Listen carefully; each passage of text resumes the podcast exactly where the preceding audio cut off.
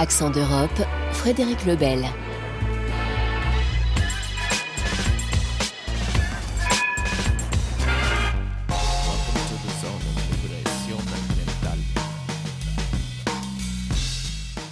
Bonjour, la question du sauvetage en Méditerranée des migrants se pose à nouveau de manière urgente.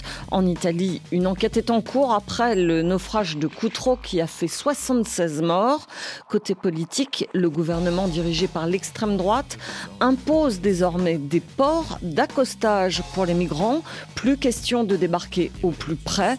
Une décision qui suscite des polémiques, d'autant que les ports concernés, comme celui d'Ancône, dans les marches, ne sont pas Reportage de Cécile de Barge. Derrière les grilles qui longent le port d'Ancône, d'énormes ferries blancs sont taqués. Destination la Grèce, la Croatie ou l'Albanie, le plus souvent, de l'autre côté de l'Adriatique. Depuis début 2023, à trois reprises, les bateaux de sauvetage des ONG ont rejoint ceux des touristes. Une décision dont la préfecture de la ville a été informée quelques jours avant la première arrivée de bateaux, le 10 janvier. C'est un choix qui a été fait directement par les autorités centrales, donc la ville a été choisie par le gouvernement national.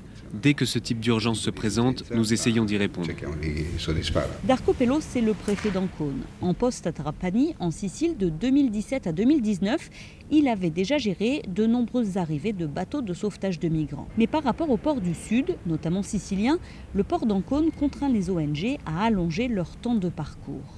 En janvier, l'équipe de SOS Méditerranée à bord de l'Ocean Viking a dû parcourir 1575 km entre la zone de recherche et le port d'Ancône, soit 4 jours de navigation supplémentaires par rapport à une arrivée dans le port le plus proche.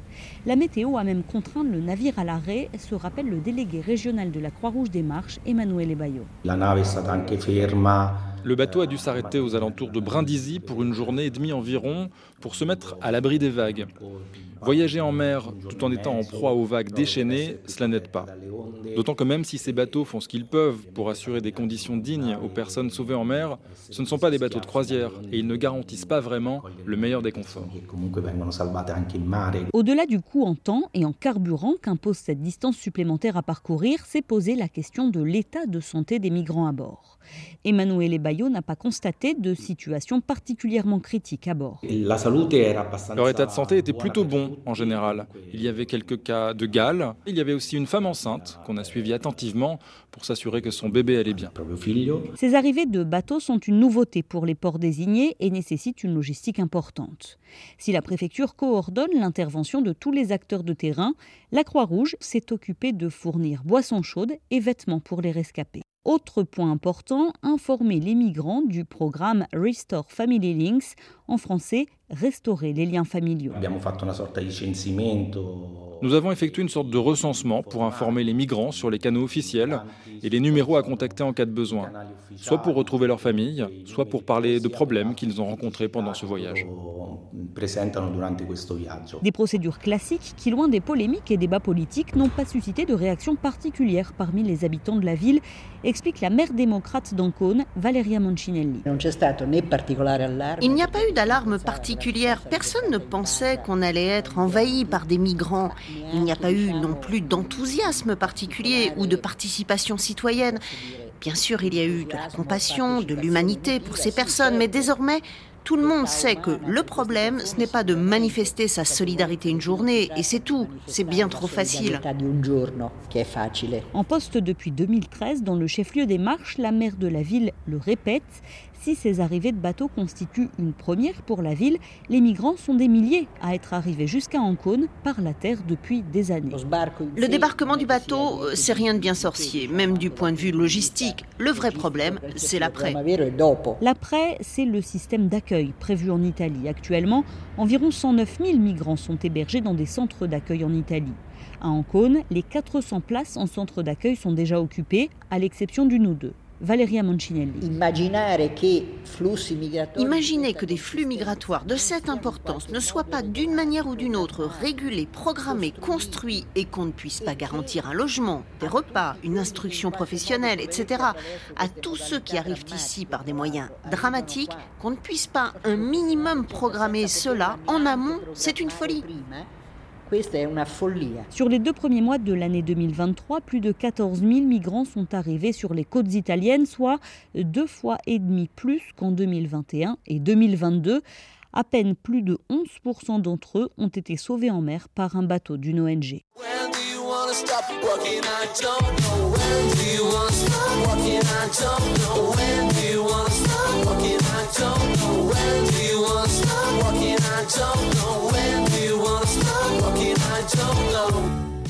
Le débat toujours aussi tendu en France sur la question de la retraite et du report de l'âge de départ. Travailler plus longtemps en France, seuls 56% des 55-64 ans sont actifs contre 77% en Suède. On retrouve à Stockholm notre correspondante Carlotta Morteo. Carlotta, comment expliquer un tel écart? Alors d'abord, il y a la question de l'ancienneté. En Suède, le niveau de salaire des seniors n'est pas beaucoup plus élevé que celui d'un quadra. C'est le principe de l'égalité, à travail égal, salaire égal. Ainsi, après 45 ans, les salaires augmentent très peu, ce qui facilite le maintien dans l'emploi de nombreux travailleurs seniors. Une loi oblige aussi les entreprises à accepter les demandes de temps partiel pour aider à un passage progressif à la retraite. Enfin, et surtout, beaucoup d'investissements ont été faits sur la formation continue, ce qui facilite les reconversions et la mobilité professionnelle. Bénéficient aussi de services spécialisés, d'agences d'intérim qui les aident à trouver des emplois physiquement supportables et des conditions de travail adaptées, souvent flexibles en termes d'horaire et de temps de vacances. L'État incite aussi financièrement. Les contributions sociales pour les seniors sont plus basses pour les entreprises et les travailleurs les plus âgés bénéficient de réductions d'impôts. C'est le résultat d'une politique pensée avec les syndicats qui, rappelons-le, sont très influents en Suède. Et est-ce que les personnes âgées travaillent pour compenser des pensions trop faibles? Alors c'est vrai que le passage à un système de retraite à points dans les années 90 a diminué les pensions de base, que l'indemnité d'invalidité n'est plus octroyée avant 60 ans et que si vous n'avez pas une bonne retraite professionnelle complémentaire, c'est dur de s'en sortir dans un pays cher comme la Suède. Aujourd'hui donc, 13% des plus de 65 ans vivent sous le seuil de pauvreté. C'est clair, si vous travaillez plus longtemps, vous gagnez plus. Exemple, avec une retraite de 2100 euros à 65 ans, l'âge du taux plein, un Suédois peut espérer gagner chaque mois 140 euros de plus s'il prolonge d'un an, 700 euros de plus s'il va jusqu'à 69 ans. Mais il faut dire qu'il y a aussi une vision globalement positive du travail chez les seniors parce que les Suédois sont en bonne santé, qu'ils ont de bonnes conditions de travail toute leur vie. Ici, pas de culture du présentéisme et beaucoup de mesures pour concilier vie professionnelle et vie de famille. Alors, avec la possibilité à la retraite de combiner pension et emploi à temps partiel, beaucoup de personnes âgées disent que ça les aide à mieux vieillir en les maintenant actifs, sociabilisés, utiles à la société et personne ne s'étonne de voir des vous vendre un billet de train au guichet de la gare ou vous aider à choisir le meilleur matelas à Ikea. Merci Carlotta Morteo, à très bientôt.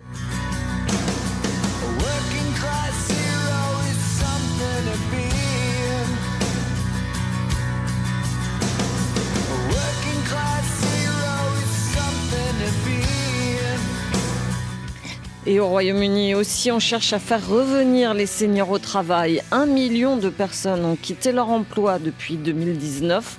À Londres, Marie Billon.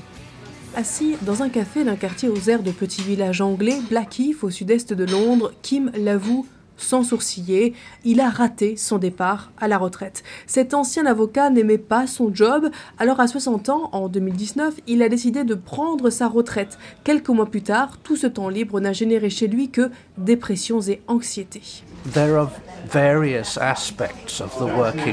Il y a beaucoup d'aspects de la vie active qui sont très importants psychologiquement, la structure et la routine. Moi, je n'ai jamais aimé être avocat. Mais votre travail est une partie de ce qui vous définit en tant que personne. Ça donne aussi un sens à la vie. Après quelques mois difficiles, Kim a décidé de reprendre une activité. D'abord de faire du volontariat dans un magasin associatif, et puis, il y a environ six mois, il est entré dans une boutique de vin dans son quartier de Blackheath. Il y avait un petit mot à côté de la caisse, Help Needed, besoin de personnel. Et ça m'a touché que ce soit sous forme d'appel à l'aide. Il n'y avait pas juste écrit on embauche. Alors j'ai demandé à la manager présente ce qu'elle cherchait et elle a dit qu'elle voulait quelqu'un à plein temps. J'ai dit non, je savais que je ne voulais plus travailler à plein temps. Elle a répondu qu'un temps partiel était envisageable. Alors j'ai laissé mon CV et rapidement j'ai eu un entretien avec le gérant régional. La première question a été quand est-ce que vous pouvez commencer? Et voilà. Kim travaille donc 25 heures par semaine dans le magasin et il en est très content. Je n'ai jamais été un grand amateur de vin, mais je le deviens. J'aime ce que je fais et j'aime le défi que ça représente. Je crois que j'ai enfin compris ce que je voudrais faire quand je serai grand. Kim est à la fois un exemple type de ce que le gouvernement britannique voudrait voir et en même temps complètement atypique. Il a pris sa première retraite avant la pandémie. La plupart de ceux qui ont quitté le marché du travail ces dernières années l'ont fait lorsque le coronavirus a frappé. Il n'a pas cherché, Kim, à valoriser une passion qu'il aurait eu chevillée au corps pendant toute sa vie pour sa deuxième carrière mais Kim fait partie de ceux qui ont décidé de reprendre le travail par choix plutôt que par nécessité économique. Stuart Lewis est le président de l'organisme Restless qui se spécialise dans l'accompagnement des plus de 50 ans. Il y a environ 1,4 million de personnes de plus de 65 ans au Royaume-Uni qui travaillent ou veulent travailler. Parmi eux, la majorité a un emploi. Les études nous montrent qu'un peu plus de la moitié travaillent par choix pour bénéficier des aspects sociaux et personnels de la vie professionnelle et environ 40% travaillent parce qu'ils n'ont pas les moyens de faire autrement. Et puis, il y en a beaucoup pour qui ces revenus sont bienvenus mais pas essentiels. Une grande partie de ceux qui ont fait leur compte pendant la pandémie se sont dit qu'ils pouvaient s'en sortir confortablement avec leur retraite anticipée. Au Royaume-Uni, s'il faut attendre 65 ans pour liquider sa retraite publique, qui à son taux plein s'élève actuellement à 850 euros par mois pour tout le monde sans exception, chacun peut liquider sa retraite professionnelle, souvent plus généreuse car indexée sur les salaires à partir de 55 ans. Beaucoup de gens appartenant à la classe moyenne pensaient pouvoir s'en sortir sans souci jusqu'à la crise du coût de la vie qui remet ses calculs en cause. On observe un retour des plus de 65 ans sur le marché du travail et il ne fait aucun doute que la crise du coût de la vie y est pour quelque chose. Mais chez les 50, 65 ans, donc avant la possibilité de liquider sa retraite publique, ça stagne depuis trois ans. Cela contribue à une vraie crise de la main-d'œuvre au Royaume-Uni. C'est pour ça que le gouvernement cherche un moyen pour les faire retourner dans le marché du travail. Il y a plusieurs facteurs qui expliquent cette stagnation d'activité chez les 50-65 ans. D'abord, la santé. Selon Restless, en trois ans, 270 000 personnes de ce groupe d'âge ont quitté le monde du travail pour raison de santé. C'est 20% de plus qu'en 2020 donc.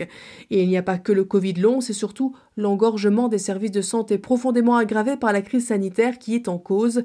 Pour permettre aucun cas de revenir dans la sphère professionnelle, il faudrait inciter le monde du travail à se montrer plus accueillant envers cette classe d'âge.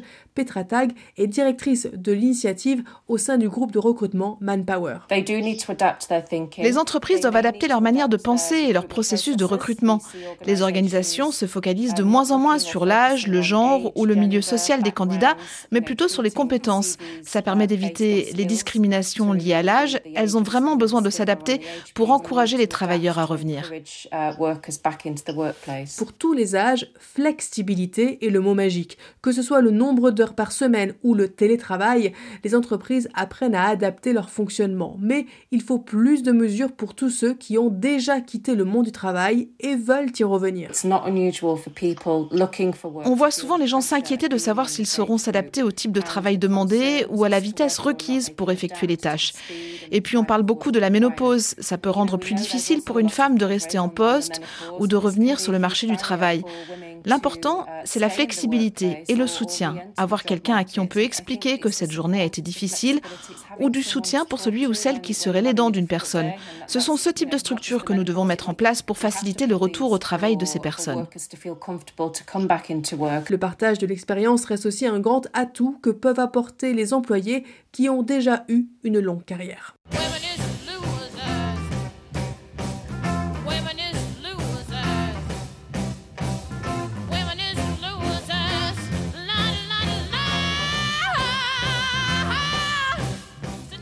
Le 8 mars, c'était la journée de la femme, une journée célébrée partout en Europe, mais avec des prismes bien différents.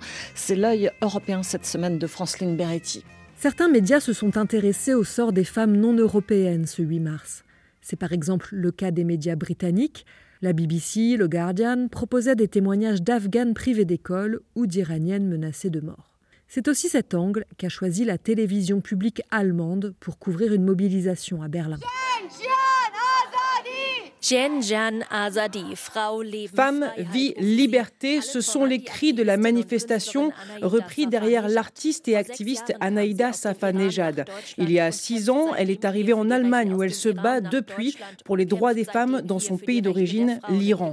Pour cette manifestation, à l'occasion de la Journée internationale des droits des femmes, des Iraniennes et Afghanes se sont réunies afin d'insister sur la situation dans leur pays.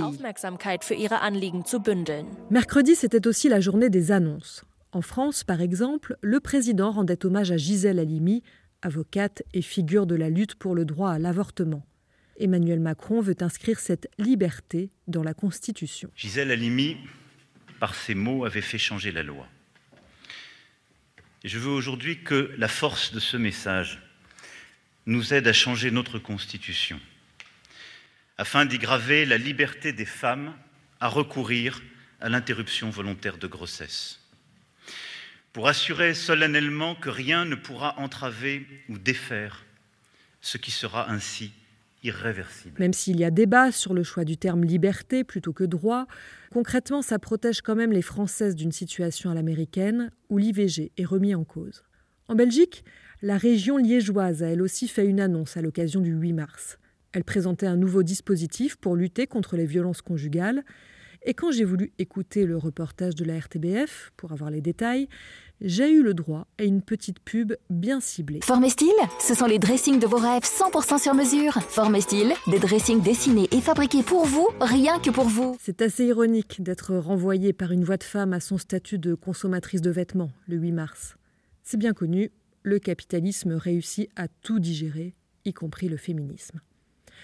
En fait, l'hommage à la lutte pour le droit des femmes est presque devenu un passage obligé, repris par toutes les entreprises et tous les bords politiques, avec leur propre lecture de la cause féministe. En Italie, la présidente du Conseil, Giorgia Meloni, a rendu hommage aux femmes d'une façon très révélatrice. Je veux dire aux femmes de cette nation que le fait d'être toujours ou quasiment toujours sous-estimée est un grand avantage. Parce que c'est vrai, souvent on ne pense pas que tu vas y arriver. L'important ce n'est pas quel est le rôle que les autres ont décidé pour toi, l'important c'est que toi tu ne l'acceptes pas. Elle parle d'elle, Mélanie, malgré cette fade musique TikTok et ce ton de coach en développement personnel, qui ne lui va pas du tout d'ailleurs. Et c'est vrai que prendre les rênes du parti néofasciste italien témoigne d'une grande ténacité. Sa nouvelle opposante désignée, Elie Schlein, tout juste élue à la tête du Parti démocrate, a choisi le combat collectif plutôt que la lutte individuelle. Sur les réseaux sociaux, elle posait mercredi avec les travailleuses et les délégués syndicales d'un centre commercial de Rome pour dénoncer leur précarité, nourrie par des salaires très bas et une flexibilité imposée. Deux visions du féminisme, en somme, en Italie comme ailleurs. Côté droite, ce sont les individus qui doivent se sortir des schémas sociaux et des préjugés qui leur collent à la peau. Côté gauche, c'est par la mobilisation collective que l'on espère faire changer les choses. Et si vous en avez juste ras-le-bol de la récupération politique du 8 mars, une humoriste de la BBC résumait à sa façon le message de la part des femmes du monde entier. Fatiguées d'être jugées parce qu'elles ont choisi d'avoir des enfants, de ne pas en avoir, d'avoir des enfants et de travailler, d'avoir des enfants et de ne pas être retournées au travail parce qu'elles sont trop maigres, trop grosses, trop insistantes, pas assez ambitieuses, trop sexy, pas assez sexy, ou juste parce qu'elles osent être vivantes, les femmes soulignent que tout le monde n'a qu'à aller se faire foutre.